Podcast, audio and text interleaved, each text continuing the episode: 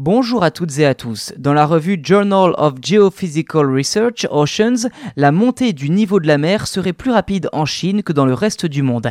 Est-ce dû à des caractéristiques propres au pays ou cela est-il lié à son impact sur l'environnement? C'est ce que je vous propose de voir dans cet épisode. La montée des eaux touche tout le monde avec une élévation moyenne de 3,6 mm par an au XXIe siècle contre 1,4 dans les années 1900. Ceci dit, cette augmentation serait même entre 3,9 et 5 mm par an en Chine selon les régions, d'après une étude publiée dans la revue Journal of Geophysical Research Oceans que vous pouvez retrouver dans la description de cet épisode, signée par l'équipe du professeur Dongshu Zhu, chercheur au ministère des Ressources naturelles de Qingdao. Le réchauffement plus rapide des mers chinoises ainsi qu'une pression atmosphérique plus faible au-dessus de la région serait l'une des causes principales de ce phénomène.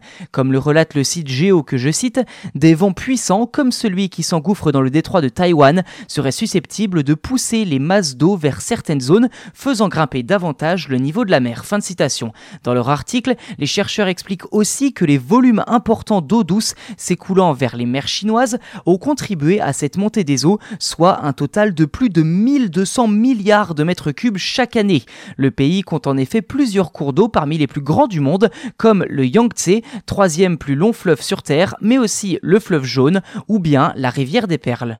Cette situation étonnante a déjà été évoquée d'une autre manière en 2010 dans la revue Science. Si certains fleuves d'Asie comme le Brahmapoutre risquent à terme de s'assécher avec la fonte et la disparition des glaciers, d'autres en revanche comme le fleuve jaune pourraient au contraire gonfler avec la hausse des précipitations.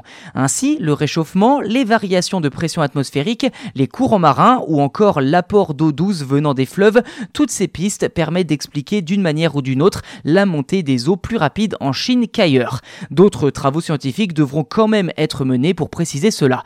Et comme le note le site Géo, citant les auteurs de l'étude, avec un littoral de 18 000 km rien que pour son territoire continental et sans compter les nombreuses îles, plus de 40% de la population et 60% de l'industrie du pays sont situées dans des zones côtières de faible altitude, ce qui en fait l'une des régions du monde les plus vulnérables à l'élévation du niveau de la mer. Fin de citation.